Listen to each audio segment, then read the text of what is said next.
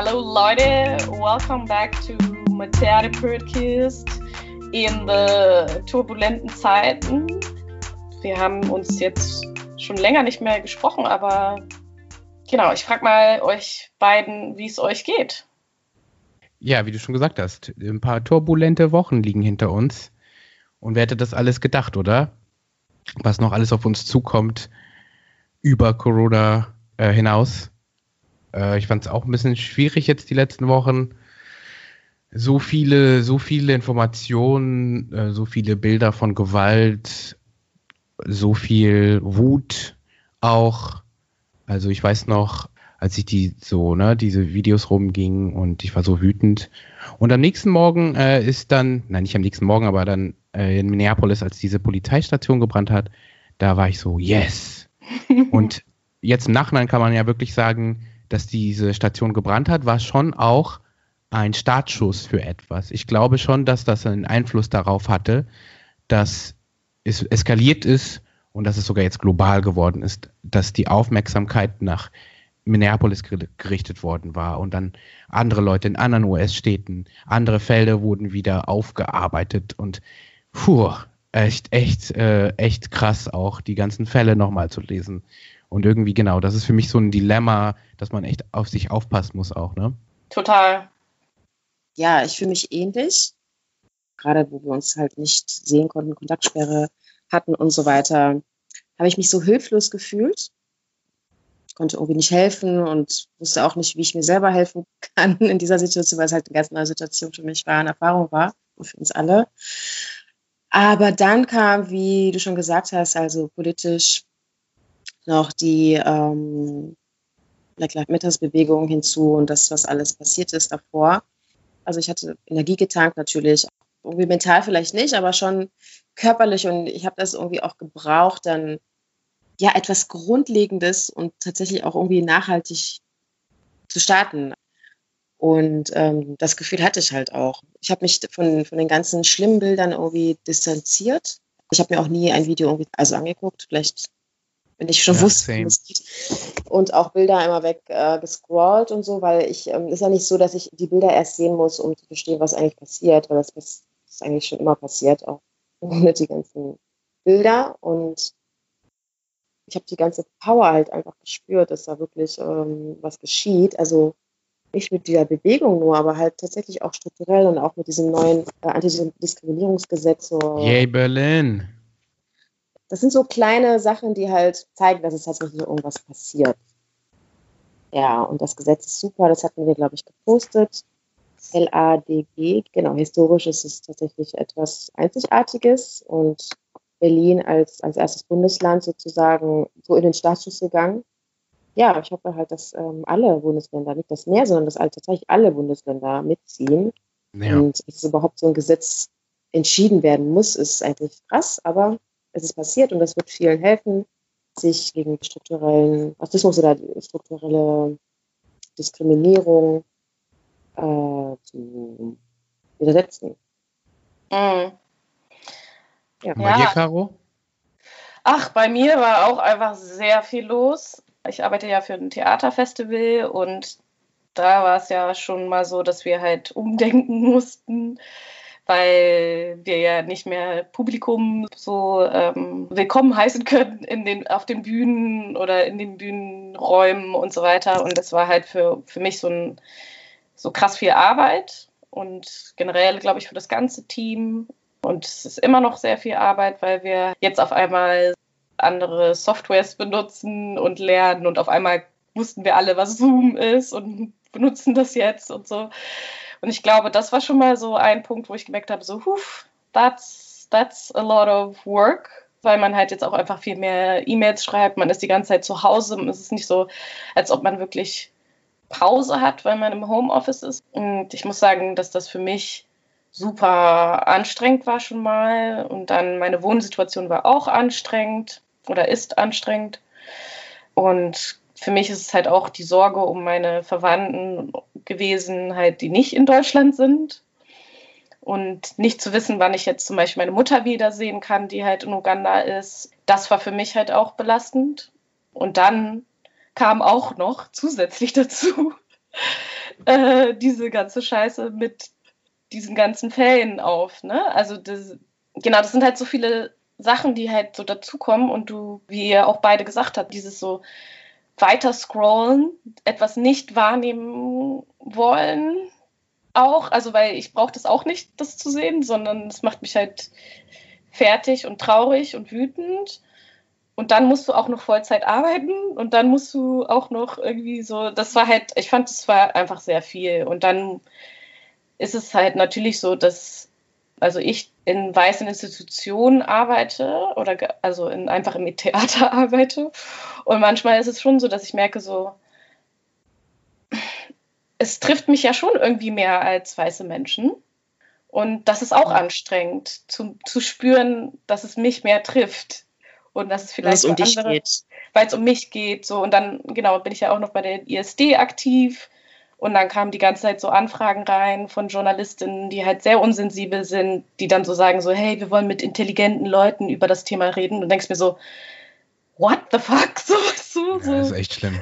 Oder halt, ähm, ja, wir möchten, dass dass es halt so einen Bezug zu Hannover hat, damit Leute glauben, dass es Rassismus gibt und du denkst so, okay, einfach tief einatmen. Es ist nicht böse gemeint. Für sie ist es, oder zum Beispiel der eine Journalist hat dann halt so gesagt, so, ja, aber ich meinte so, ja, Begriffe, so bla bla bla, check doch hier neue deutsche Medienmacher, so, da, wenn du dir da unsicher oder. Die haben ein Glossar, ne? Mhm. Die haben so ein Glossar.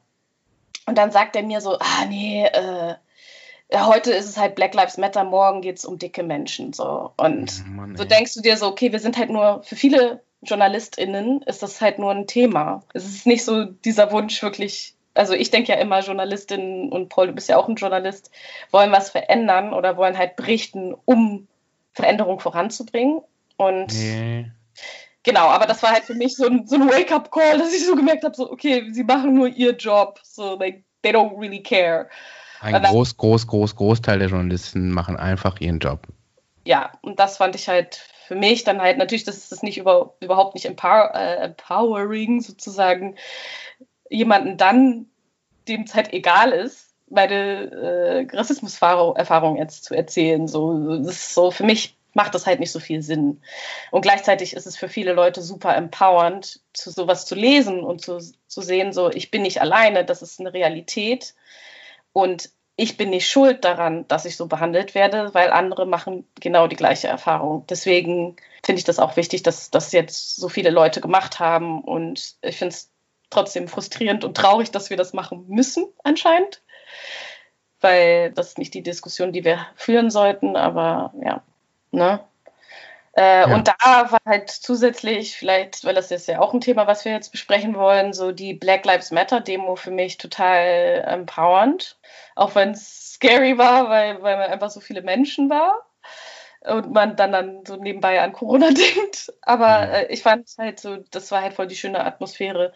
Ihr beide wart ja in Berlin auch auf der Demo, oder?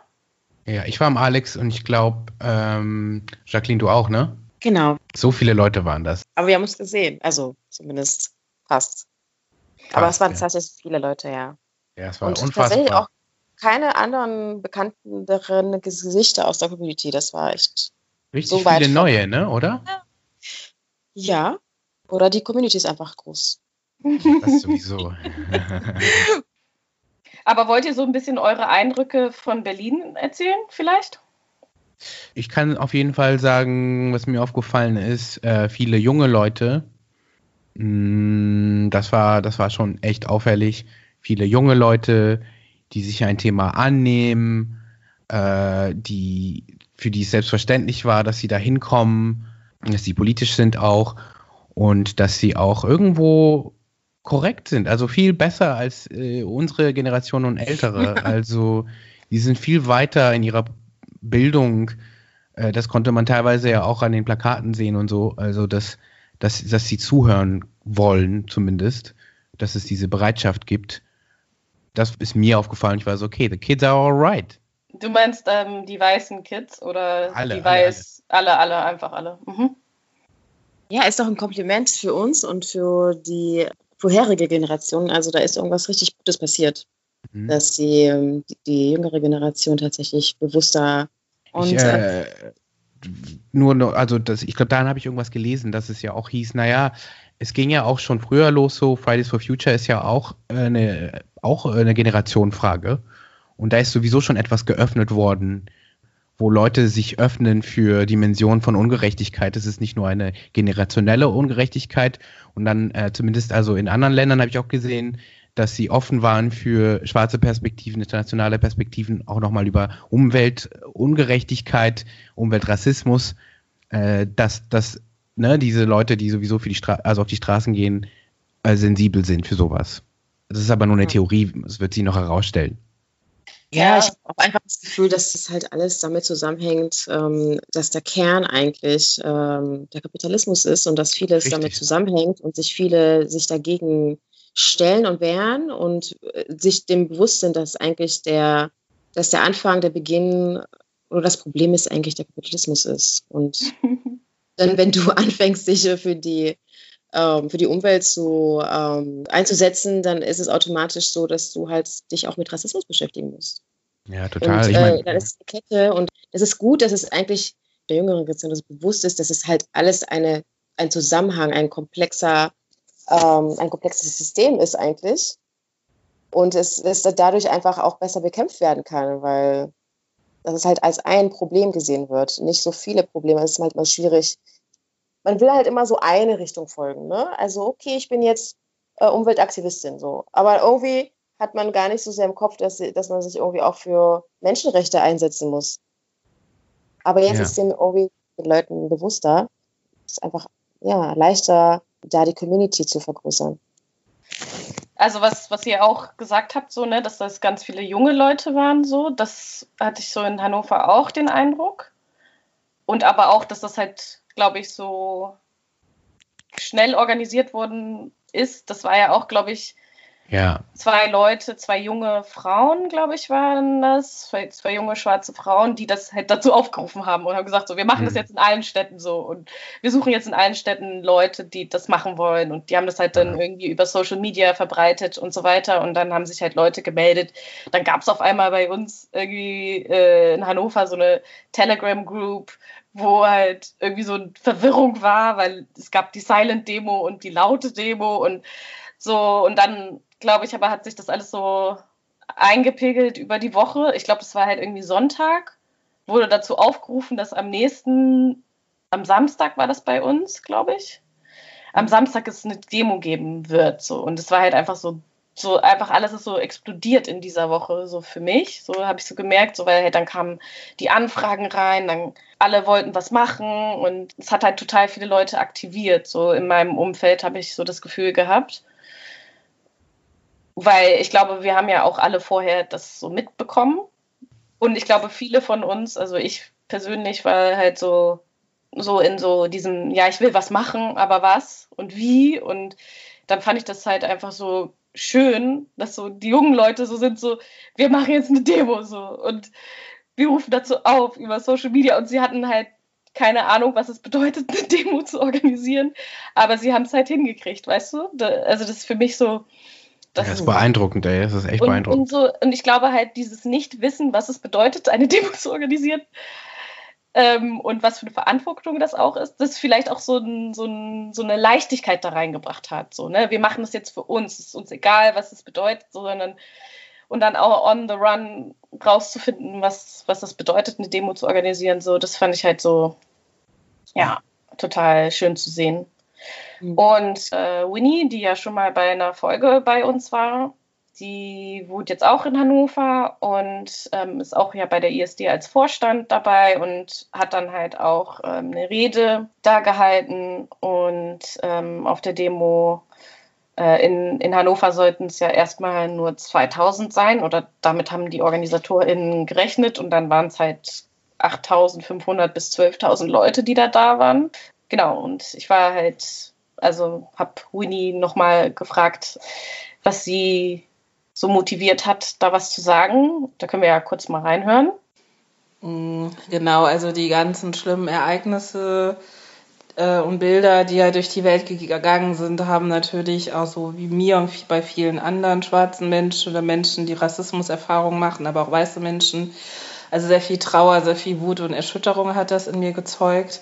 Und auch den Drang, irgendwie, es reicht jetzt, man muss was tun, nicht schon wieder, aber sich dann auch irgendwie so handlungsunfähig zu fühlen und auch über so eine starke Überforderung ähm, zu haben. Deswegen ähm, habe ich mich sehr gefreut, dass sich junge Menschen hier in Hannover zusammengerufen haben, äh, zusammengetroffen haben und in kürzester Zeit diese Demonstrationen äh, ähm, organisiert haben. Deswegen war es halt für mich ganz klar, als Mitglied der ISD das zu unterstützen, weil Polizeigewalt, also rassistisch motivierte Polizeigewalt ist ja einer unserer Kernthemen, die wir auch schon seit langem ähm, begleiten und auch schon sehr lange immer darauf hinweisen, dass sich hier auch die Gesetze in Deutschland ändern sollen. Deswegen war es natürlich klar, dass ich da hingehe. Und diese Rede, ähm, ja, war auch so ein Befreiungsschlag, auch so ein bisschen auch die Community zu empowern gleichzeitig und auch den ganzen Schmerz und der, die Wut, die sich auch ähm, angestaut hatte, das auch einfach mal den weißen MitbürgerInnen und vor allem den Polizisten, die auch da waren, mal deutlich zu sagen, dass es reicht und, ähm, und dass wir halt weiter kämpfen müssen und sichtbar sein müssen. Und wenn sich dieses System ändern soll, ist es so ein bisschen schade, dass halt dieser Anlass, also dass eine Person sterben musste auf so einer Weise, dass man sich da auch motiviert gefühlt hat aber es hat nochmal so einen entfacht, für was man, äh, oder nochmal daran erinnert, für was man eigentlich kämpft, um weswegen man ähm, die Politikarbeit beziehungsweise beispielsweise bei ISD oder bei anderen Organisationen macht. Mhm. Ja, sich auch einfach mal irgendwie auch zu trauern, so seinen ähm, Verletzungen oder auch die Lähmungen oder auch Hinderungen, die man durch Rassismus, ja allein durch diesem rassistischen System das tragen wir immer total in uns. Wir reden nicht drüber, viele öffnen sich nicht. Und ähm, das wollte ich einfach mal zeigen, sich zu zeigen, ähm, dass man nicht alleine ist, dass es uns alle trifft. Und einfach auch nochmal ganz laut und deutlich zu sagen, dass das rassistische System scheiße ist und dass es abgeschafft gehört. Und mhm. ähm, dass wir das aber auch alle gemeinsam machen müssen. Also vor allem die Leute, die privilegiert sind, auch die Weißen, müssen sich halt fragen, ob sie in dieser Rolle sind und da auch ein Stück ihre Arbeit machen. Ich finde, unsere Arbeit also als Schwarze, als Menschen mit Rassismuserfahrung ist es, sich gegenseitig zu empowern und einfach mal die Trauer und die Wut wirklich mal rauszuschreien und raus, rauszulassen, sozusagen. Das ähm, verstehe ich jetzt unter Empowerment, weil das war auch so äh, der Beweggrund und meiner Rede. Ja, richtig gute Zusammenfassung, finde ich. Mhm. Ja. Also, ach so, äh, mir ist nur dazu noch äh, eingefallen, mhm.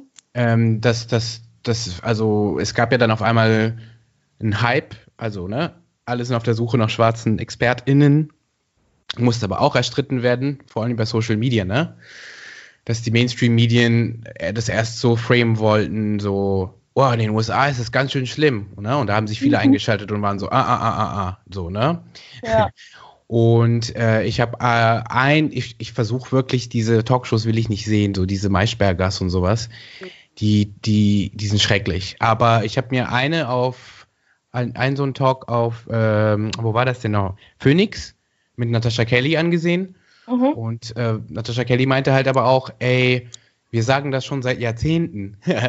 Äh, und das ist so ähnlich, ne? So, es gibt diese Arbeit und sie wird jetzt endlich gesehen, aber man muss auch also das Wissen schöpfen, was schon da ist. Also es gibt es.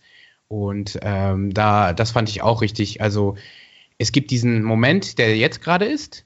Und es gibt viele Aktionen und so. Manche sind ein bisschen kopflos. Vielleicht können wir das später noch diskutieren. Aber genau, der, der Drive ist da und jetzt müssen wir bündeln, was wir haben.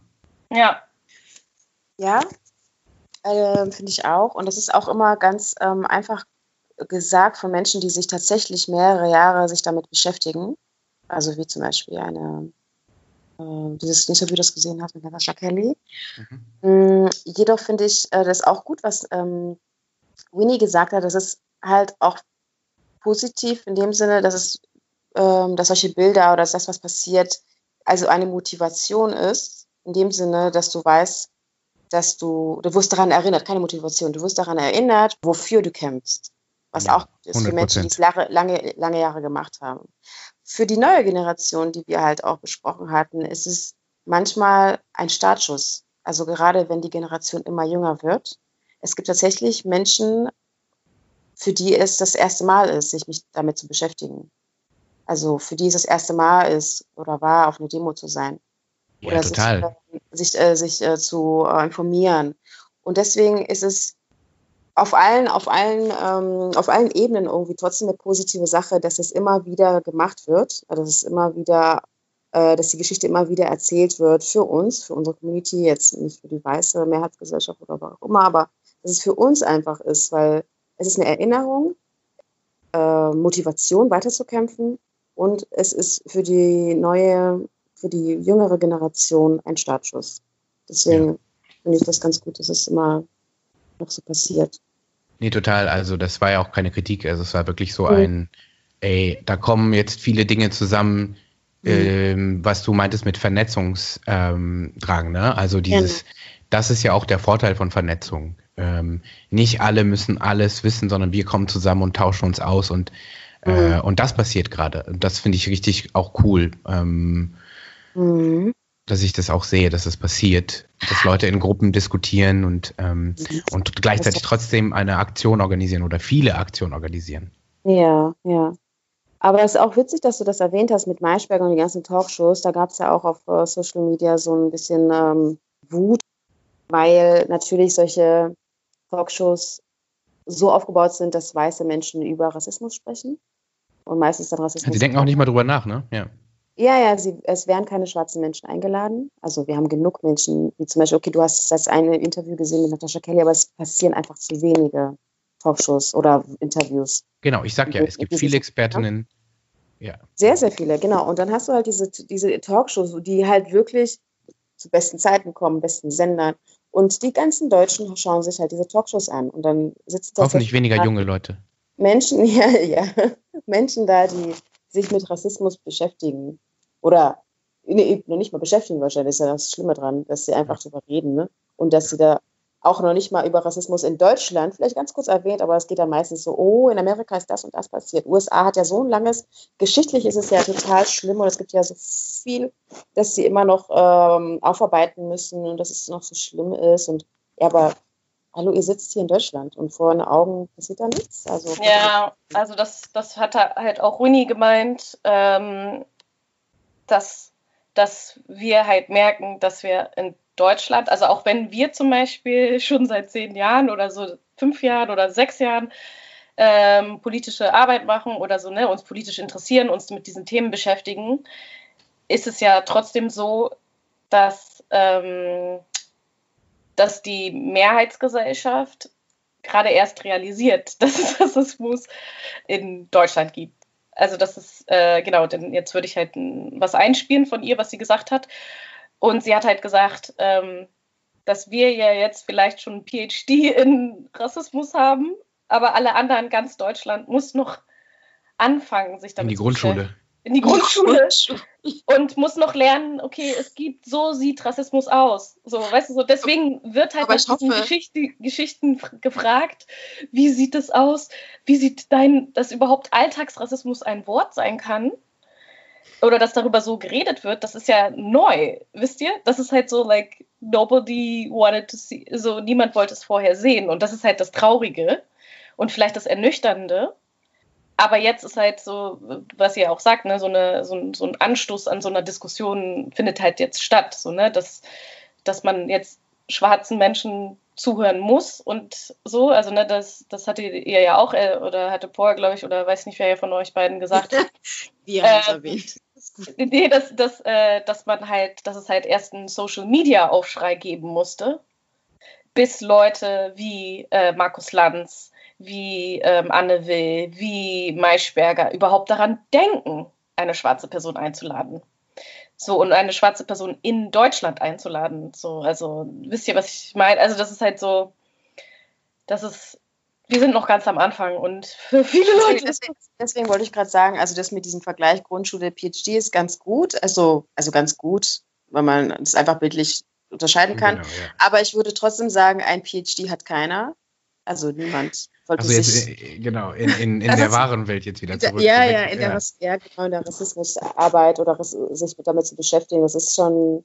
Weil es ist auch schade, wenn wir dann sagen, wir haben den PhD erreicht, das heißt, es gibt nichts mehr was noch kommen kann. Du weißt, also du weißt alles, du machst alles richtig. Und da hört es auch auf. Also ich finde dann, wenn du dann auf so einem Level bist, dann sagst du dir, okay, gut, dann that's it, lass mal die anderen machen. Aber es ist halt etwas, worüber oder womit wir uns immer beschäftigen sollten. Immer, immer, immer, immer. Bis es, ähm, bis wir in so einer tollen Welt leben, wo es halt nicht mehr nötig ist. Mhm. Deswegen, ich glaube, man ruht sich dann halt auf, die, auf, de, auf, den Lorbeeren, sagt man das so, aus, wenn man halt den PhD in Rassismus erreicht hat. und dann wird man überheblich und dann sagt ja. man so, hey, du hast, du hast, also das fand ich ja auch ja, so, dann, ja, und so für mich so, so, so total also genau, also ich, ich muss sagen, zum Beispiel bei diesem Blackout Tuesday oder was auch immer, da habe ich halt so gemerkt, so, ey, ich habe überhaupt keine Ahnung, was ich mit diesem Social Media hier mache. Das macht mich fertig so, dass man halt irgendwie so, dass es dann halt so Leute gab, die dann halt so waren so, ey, wie kannst du nur so ein schwarzes Ding posten und du machst gar nichts wirklich. Like, es wurde dann davon ausgegangen, dass alle Leute, die das posten, einfach nur das machen, um halt zu zeigen, so, okay, wir wir, wir sind halt aware, aber wir, haben, wir machen nichts. Bei dieser Arbeit oder bei diesem machtkritischer Arbeit ist es halt auch wichtig, immer wieder so bescheiden zu sein oder humble. Ich weiß nicht, so würde so eine Stay humble, so, weil du wirst immer noch was dazulernen. So. Genau, aber ja. Ne, 100 Prozent. Was dazulernen, bin ich voll für. Mir ist noch aufgefallen, ähm, man kann es ja auch nicht richtig machen, ne? Also, entweder man macht so Social Media Aktionen, dann heißt es, oh ja, Social Media Aktivismus, wow, bravo. Und jetzt? Wenn man dann auf die Straßen geht, massiv ist es dann so, wow, ihr geht auf die Straßen, Corona und so, spinnt ihr eigentlich? Also man kann es nicht richtig machen. Und das zeigt ja auch die, die Erfahrung schon aus, den, aus der Bürgerrechtsbewegung oder antikolonialen Bewegung, was auch immer sie für eine Aktion genommen haben. Es war immer falsch in den Augen des Systems quasi, ne? Und Deswegen ist es ja auch ein Protest. Du protestiert. Da ist schon etwas drin, was ja nicht okay ist in ein, weißt du, für, für, ja. für das System, was verändert werden soll. Und deswegen so, auf solche Sachen sollte man auch, glaube ich, weniger Energien verwenden, sondern sie tun. Und gerade ist so viel Momentum drin, dass man auch sich nicht verteidigen sollte. Mhm. Ja, hast du richtig, hast richtig gesagt. Und ich finde es auch gut so, weil es recht wird es dann auch für die für die Weißen oder für in der weißen Mehrheitsgesellschaft, in der du lebst, für das System, ist es ein Vorteil, wenn, das habe ich echt den Faden verloren, Paul. Ich wollte dazwischen reden und das ist meistens immer besser, weil ich was ganz anderes sagen will. Ja. Aber, nee, das, das, die Sache ist ja, wenn man, wenn man ähm, dann Zweifel hat in dem, was man macht, weil halt auch immer Kritik von jeder Ecke kommt und die Kritik kommt viel von der eigenen Community und das separiert halt auch dann diese ganze Bewegung. Also das macht die Bewegung irgendwie schwach. Es ist doch eigentlich egal, wie sich jemand einbringt. Aber es passiert halt einfach. Und wenn ähm, dann hier diese Kritik entsteht, ist es halt für das System, was wir eigentlich bekämpfen, ein Vorteil, weil dann kommen wir nicht voran. Weißt? Ja, super. Ich meine, ich, ich bringe immer wieder dieses Beispiel, ähm, auch wieder aus der Bürgerrechtsbewegung. Dieses, äh, das ist vor allem in den USA so, ich glaube, die Deutschen wissen voll wenig darüber, dass immer Martin äh, Luther King zitiert wird äh, als ein Beispiel dafür, dass man friedlich bleiben muss oder sowas, ne? Und alle wieder daran erinnern, hey, dieser Mann war zu seiner Zeit äh, einer der unbeliebtesten Menschen in der weißen Mehrheitsbevölkerung in den USA. Wisst ihr, was ich meine? Und was anderes ist auch, die Bürgerrechtsbewegung war so breit und so groß. Und was oft vergessen wird, ist, dass also all diese Bewegungen dann King, Mal äh, Malcolm X und daraus auch die Black Panther-Bewegung, die da entstanden sind, sie haben einen Weg gefunden, sich positiv aufeinander zu beziehen. Und das muss man immer wieder, glaube ich, auch im, ähm, im Auge behalten. Ja, stimmt. Man sollte sich echt historisch. Ähm, also ja, macht man es richtig. Ja. Scheibe ab. Ja, also Aus den Fehlern lernen. Genau. Ähm, genau, und vielleicht jetzt, um einen Schritt weiter zu gehen und zu sagen oder zu gucken, wie es weitergehen kann. Ähm, ihr habt ja schon mal dieses, äh, ihr beide aus Berlin, ihr habt ja dieses äh, Berliner Landesantidiskriminierungsgesetz angesprochen. Mhm. Und ich weiß, dass Paul, du halt äh, auch ein Interview zum Afrozensus gemacht hast. Kannst du vielleicht mal da kurz was erzählen? Äh, das war übrigens ein richtig nettes Gespräch, was wir hatten, was ähm, gerade in diesen Zeiten echt wertvoll ist. Und genau, ich habe äh, mit Quasi äh, gesprochen und mit Theresa, ähm, die beide äh, in diesem Projekt drin sind, Afrozensus, ne? Also äh, Citizens for Europe, EOTO unter anderem, also EOTO ist da federführend. Ähm, es geht wirklich um eine ein, einmalige und bisher größte Umfrage in der schwarzen Community oder afrodiasporischen Community oder afrikanischen Community, also wirklich so alles zusammenzutragen. Und es hat quasi so zwei Ziele. Ähm, deswegen fand ich es interessant, die Medienberichterstattung hat sich natürlich auf ein Ziel konzentriert, weil es auch gerade wahrscheinlich wichtig ist, also der Antirassismus, ne? Mhm. Die Umfrage soll, soll quasi ja schwarze Lebensrealitäten darstellen.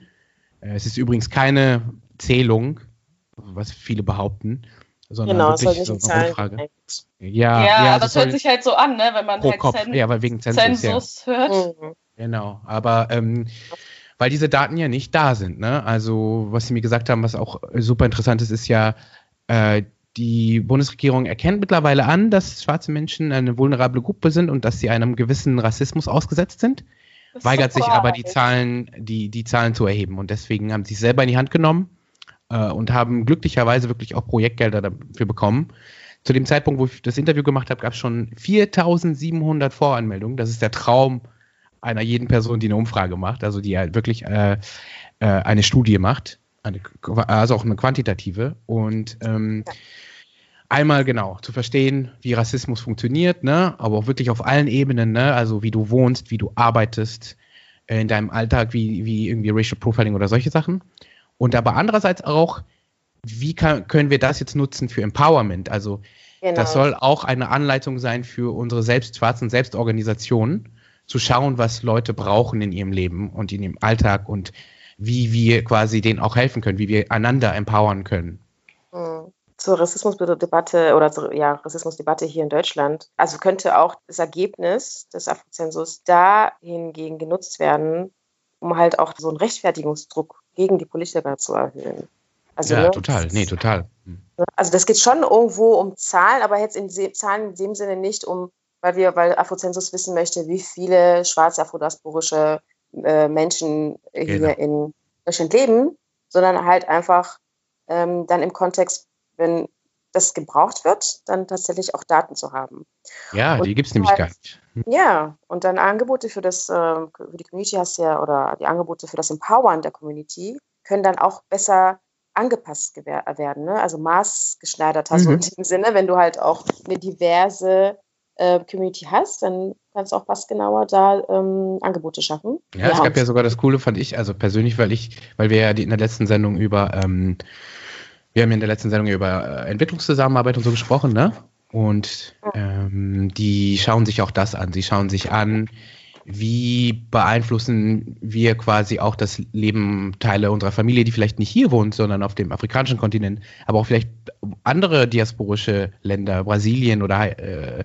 Haiti oder Jamaika, also ne, wie, was für einen Support kriegen wir auch? Also es geht ja in beide Seiten, das fand ich auch super interessant. Was für einen Support kriegen wir eigentlich und was für einen Support geben wir eigentlich? Äh, ne? Also diese Zahlungen, wohin gehen sie? Gehen sie in Bildung? Weißt du, also es ist richtig cool, dass auch diese Dimension mitbedacht worden ist. Auf jeden Fall, das ist diese Dif- Differenzierung, ähm, diese verschiedenen Gruppen oder diese, diese Diversität eigentlich ähm, sichtbarer zu machen. Und das finde ich halt so witzig, also witzig, witzig, nicht witzig, sondern wichtig, weil ähm, natürlich dann halt man auf bestimmte Gruppen, die als solche nicht erkannt werden, dann auch auf ihre Bedürfnisse und die Diskriminierungserfahrungen auch nicht eingegangen werden kann. Mhm. Ne? Wir haben ja auch alle verschiedene Diskriminierungserfahrungen gemacht. Total. Und wir werden halt meistens immer in einen Topf gesteckt. Okay, Rassismus-Erfahrung. Aber darum geht es halt auch gar nicht. Wie du schon meintest, auch Menschen aus äh, Brasilien, Haiti, mit der, es geht halt darum, was für eine Geschichte sie äh, das Land hatte, durchgemacht hat. Ähm, ja, kulturell, und was, also was alles so mit, mit, mit hineinspielt. Und ähm, deswegen ist es echt äh, eine gute Sache. Mhm. Äh, ein Aspekt, der auch wichtig war, ist klar, also EOTO führt das durch, aber schon, also es gab so in der Entwicklung des Fragebogens, ne, wurden Mhm. auch schon so Town Hall Meetings in verschiedenen deutschen Städten mit verschiedenen schwarzen Initiativen, seien es afrodiasporische Initiativen. Also schon in der Entwicklung des Fragebogens war es partizipativ. Und da wurde ja. gefragt, was denkt ihr, was sollten wir fragen, was sind eure Forderungen? Ähm, also die EOTO ist einfach eine Organisation, die gut vernetzt ist. Ich bin echt mhm. erstaunt darüber, wie es auch gewachsen ist als Organisation. Mhm. Aber das heißt, schon in der Entwicklung des Fragebogens war es nicht nur so, dass da Wissenschaftler dran saßen und waren so, okay, das ist, wie der aufgebaut werden sollte, sondern es wird wirklich immer wieder die Community mit einbezogen. Es gibt sogar eine Art Pre-Test, also wo erste Leute schon den Fragebogen ausfüllen und dann nochmal Feedback geben, was sie verstanden haben, was sie nicht verstanden haben. Er wird mhm. auch in verschiedenen Sprachen, also noch auf Englisch, Französisch äh, verfügbar sein. Also wirklich, wirklich so partizipativ wie möglich zu gestalten. Mhm. Das ist schon alleine etwas, was so eine Integrationsstelle nicht leisten kann. Sie ist nicht mhm. so vernetzt wie eine schwarze Selbstorganisation und ähm, schon daraus kann sich qualitativ viel Besseres entwickeln. Äh, das ist wirklich ein rein pragmatischer Blick darauf, ne? aber es ist einfach so, die können das viel besser. Und, ähm, und eine Sache, die mir auch noch aufgefallen ist, Integration ne? und Menschen mit Migrationshintergrund. Das sind so die Dimensionen, die Deutschland bisher hat. Und das reicht einfach nicht. Äh, weil Menschen mit Migrationshintergrund, das hat Quasi dann gesagt und auch Theresa, ähm, das ist, das endet bei, glaube ich, der zweiten Generation der spätestens. Zweiten Generation, genau. Es gibt halt Aber schwarze Menschen erleben danach immer noch Rassismus. Das hat ja nichts damit zu tun. Also dieser Migrationshintergrund ist irgendwie ein bisschen schwach als, äh, als Qualifika Qualifikator so. Und das andere ist dieses Integrationskonzept, das hatten wir ja schon auch in unserer eigenen Sendung mal früher besprochen, oder? Ja. Integration heißt immer, irgendwas ist mit dir als Minderheit falsch ich und du musst dich jetzt integrieren.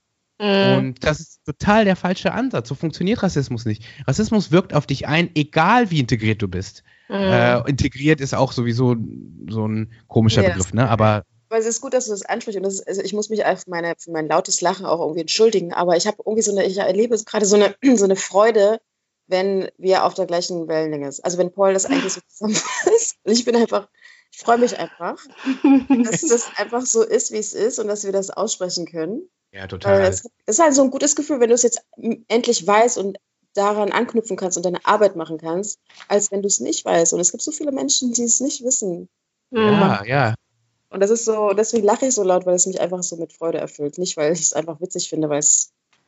Und wenn ich, ich, ich weiß nicht, ob wir das nicht rausschneiden sollten, aber auf einer persönlichen Ebene, ne? Ich fand dieses Interview auch so schön. Also, dass mhm. wir drei schwarzen Menschen da saßen auf dieser Bank, ich, mhm. der Journalist, und sie quasi auch aus der Zivilgesellschaft. Wir konnten uns auf einem ganz anderen Niveau unterhalten. Ich habe mir nochmal mhm. so andere Interviews durchgelesen, die sie hatten mit äh, anderen Medien. Mhm. Und die, die raffen nicht die Dimension von Afrozentrus. Wisst ihr, was ich meine? Deswegen liebe ich dieses Space, deswegen liebe ich auch alle, die halt schwarze Podcasts machen und alles generell, dass sie auch deswegen ja. fand ich das so scheiße, dass, so, dass kaum schwarze Menschen in diese Talkshows eingeladen worden sind. Ja. Klar, das hat wieder so eine andere, eine andere Dimension, die halt nicht so ist, wie wenn man unter Schwarzen äh, sich unterhält.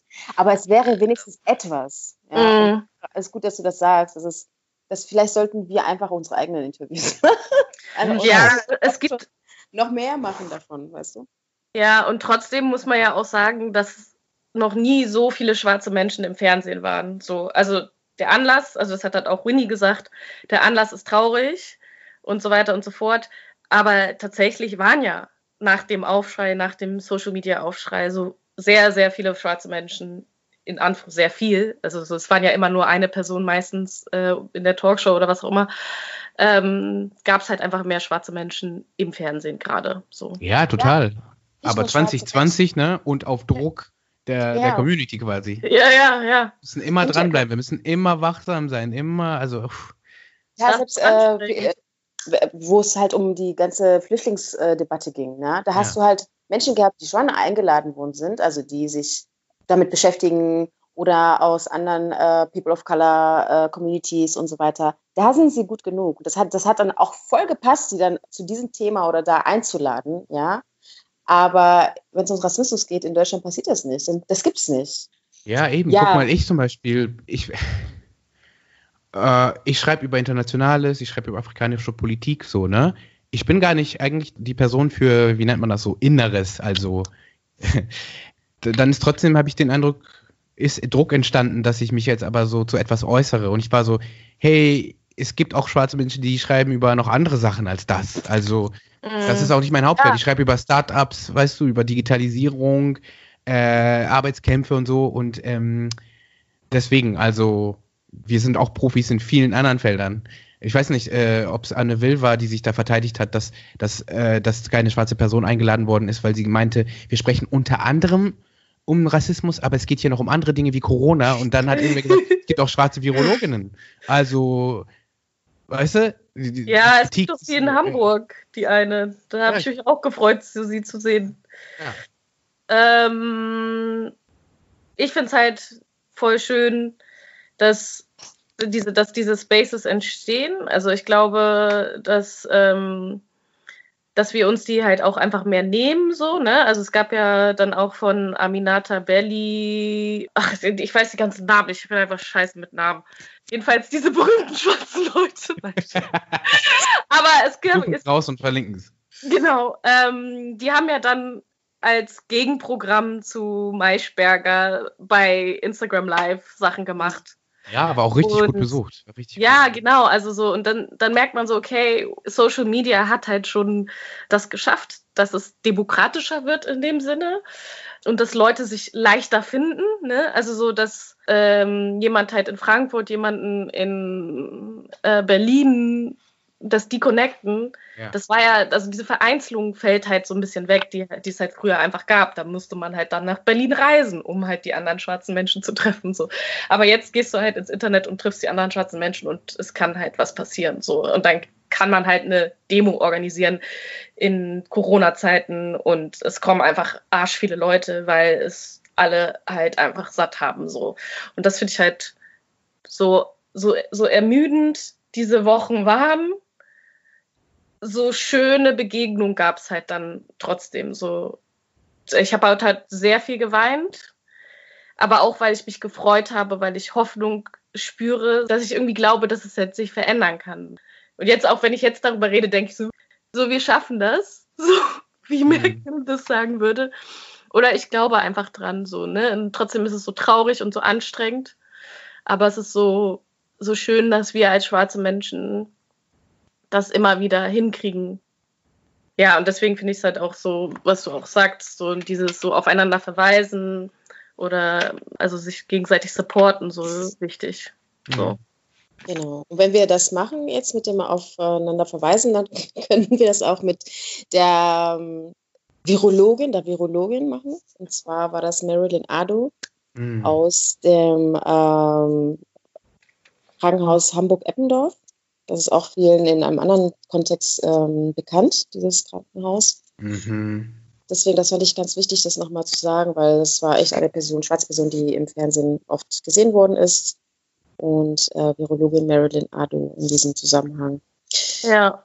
Ja, und ich glaube, was mir halt wichtig ist, auch zu sagen, dass wir uns selbst centern müssen. Also, dass wir halt Mhm. wirklich immer wieder uns erinnern müssen. Und das fand ich halt, da würde ich auch auf verweisen auf Pascal Virginie, The Loving Gaze. Also, dass Rassismus macht, dass wir uns darauf konzentrieren, was weiße Menschen denken, dass wir uns darauf konzentrieren, dass wir jetzt weiße Menschen belehren wollen oder sie, like, wir wollen sie bekehren. Und was ist mit den ganzen schwarzen Menschen, die jetzt erstmal das erste Mal über Rassismus hören? So, like, wir müssen uns auch füreinander da sein und auch füreinander Geduld haben, dass wir lernen müssen und dass es fucking hard ist, schwarz zu sein, gerade und mit Corona und mit unserem. Schon immer. ja, und schon immer. Und unser ganz. Aber das ist trotzdem, dass wir halt uns selbst als Mittelpunkt sehen. Weil ich glaube, das vergessen wir sehr schnell. So, vor allem, wenn wir in diesem Headless-Zeugs sind, so, dass, dass wir dann vergessen, dass es um uns geht. Ja. Nee, genau, dass wir auch irgendwie ähm, das auch demokratisch machen. Also ich finde immer so, es hilft, darüber nachzudenken, machen wir das jetzt von unten oder von oben? Und von unten ist immer die Wahl, die, die so vielen Menschen wie möglich einbeziehen wird. Äh, anstatt immer so, weißt du, es ist, es ist so, ich finde gut, die Forderungen müssen natürlich nach oben, aber wie wir sie formulieren, wen wir einbeziehen, wie wir einander helfen, das ist, weißt, man merkt sowieso auf lokaler Ebene, äh, auch, also auf lokaler Ebene von unten irgendwie so unsere Organisation aufzubauen, dass wir schon im Keim, im Keim unserer Organisation so viele Menschen wie möglich einbeziehen und mitnehmen. Mhm. Äh, das ist Demokratie. Also äh, nicht irgendwie, keine Ahnung, alle paar Male wählen zu gehen. Das ist sowieso ein Quatsch, der hoffentlich bald auseinanderfällt. Aber wirklich ähm, aktiv zu werden und, und äh, zu akzeptieren, dass wir viele verschiedene Organisationen sind auf vielen verschiedenen Ebenen und, und wie du schon gesagt hast, sich positiv aufeinander beziehen. Auf jeden Fall. Ich finde aber auch noch eine Sache, wo wir uns alle, wo wir alle vielleicht zusammenkommen können, ähm, das, ich versuche so kurz wie möglich zu halten, ist Polizeikritik, ne? Ähm, ich finde es auch super, dass man anfängt zu merken, so, warte, die Polizei ist eine Institution, die nicht dein Freund und Helfer ist, wie es in vielen so, so, ey, es gibt zig, zig Tausende, na, gefühlt, Polizeisendungen im deutschen Fernsehen. Es ist, man wird auch ideologisch damit aufgebaut, so dein freundlicher Helfer mit diesem grünen Jackett oder was auch immer, dieses freundliche, dein Dorfsheriff. Ja, aber ganz ehrlich, äh, wir haben, wir haben kurz mal darüber gesprochen. Ja, sorry. Ja. Ich wollte gerade sagen, bei Tatort sind sie halt immer irgendwelche Alkoholiker und haben halt voll die psychischen Probleme. Also ich weiß ja, nicht. Ja. Aber ja, anyway. Ähm, ja, aber in, ich beziehe mich vor allem auf Reality-Shows, aber ähm, wo wir auch kurz darüber gesprochen hatten, dass sie da Leute Racial Profiling zu schauen, was sie so mitgebracht haben.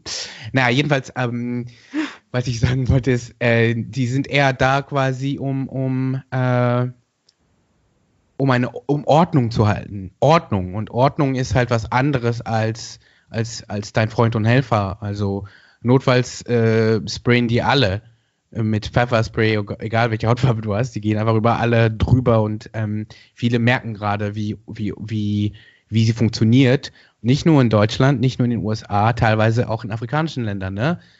Das haben wir schon immer gesagt, so, hey, äh, die gehen ganz schön so aggressiv vor. Gerade in Corona-Zeiten habe ich gab es ja viel Kritik. Wir haben ja in der letzten Sendung auch drüber gesprochen, ne?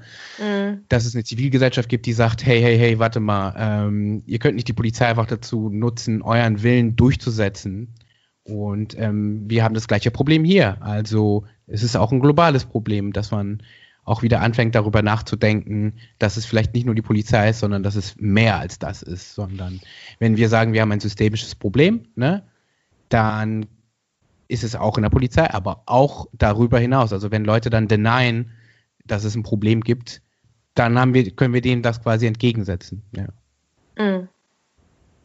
Sehr gut. Ähm, bin auch deiner Meinung, Paul, und auch Caro. Und äh, was ich vielleicht doch als zum Schluss, weil ich glaube, wir müssen dann alle irgendwas zum Schluss sagen. Nicht müssen, aber wir würden es gerne machen und ich würde es auch gerne machen.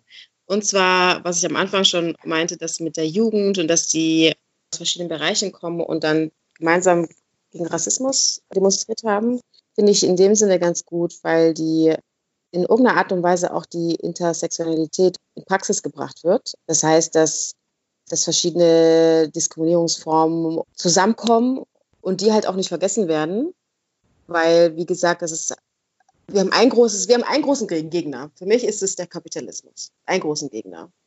Und dass sich dann halt so viele Leute zusammengefunden haben, hat auch was damit zu tun, dass sie das begriffen haben und gemeinsam auch gegen Rassismus äh, kämpfen oder, oder sich dagegen äh, wehren, weil sie auch mit anderen Diskriminierungsformen in Berührung gekommen sind und sich damit auch identifizieren können.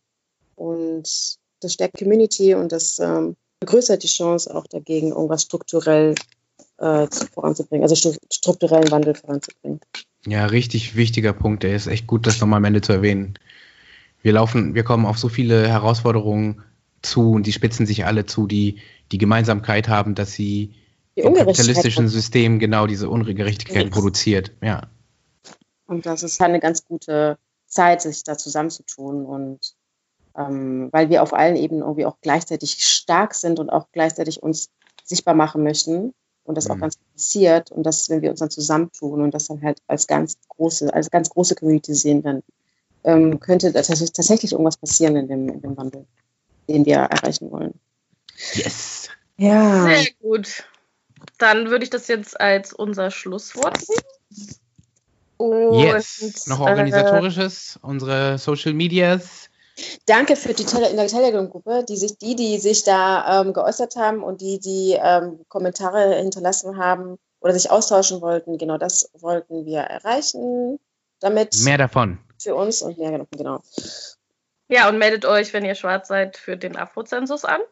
Genau, yes, und genau. wichtig ist, macht das nicht nur selbst, äh, sagt es auch euren Eltern, Tantines und Tontons und alle. Mhm. Also äh, und, und ihr könnt ihnen helfen, das auszufüllen. Mir ist es wirklich wichtig, dass wir äh, so, weißt du, dass es nicht im akademischen Milieu bleibt, äh, sondern dass wirklich alle schwarzen Lebensrealitäten Ja, das- erfasst genau. werden. Und die gibt es Das- innerhalb unserer Familien ja schon.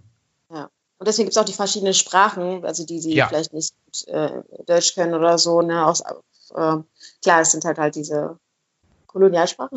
Das muss ich immer, ich muss Ja, immer nee, total. Das richtig, Aber- das ja.